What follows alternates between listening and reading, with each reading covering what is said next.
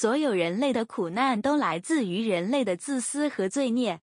圣经中对于罪的解释如下：任何理由去排斥与不顺从上帝真神的命令与律法。另外，人不是靠着上帝的旨意去生活，反而顺从了自己肉体的欲望。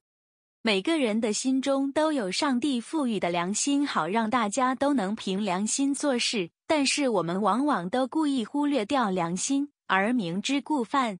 例如，不去贪婪钱财，贪婪别人的东西，好色偷看美女大腿，做生意剥削劳工，克扣薪资，买卖上不老实，等等。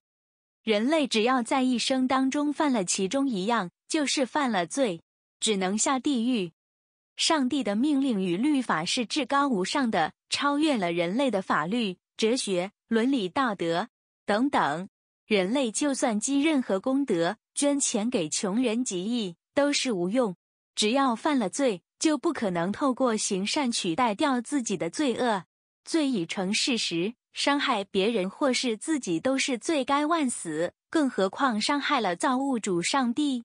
好在上帝慈悲为怀，可怜人类的软弱，愿意透过圣子耶稣基督三位一体真神的第二位降生成人的十字架上的宝血救赎全体人类。只要你深信自己是个无药可救的罪人，只能透过耶稣救你。并且相信耶稣是来自天国的圣子，接受救赎、悔改、重生，就能获得解救、脱离地狱的惩罚。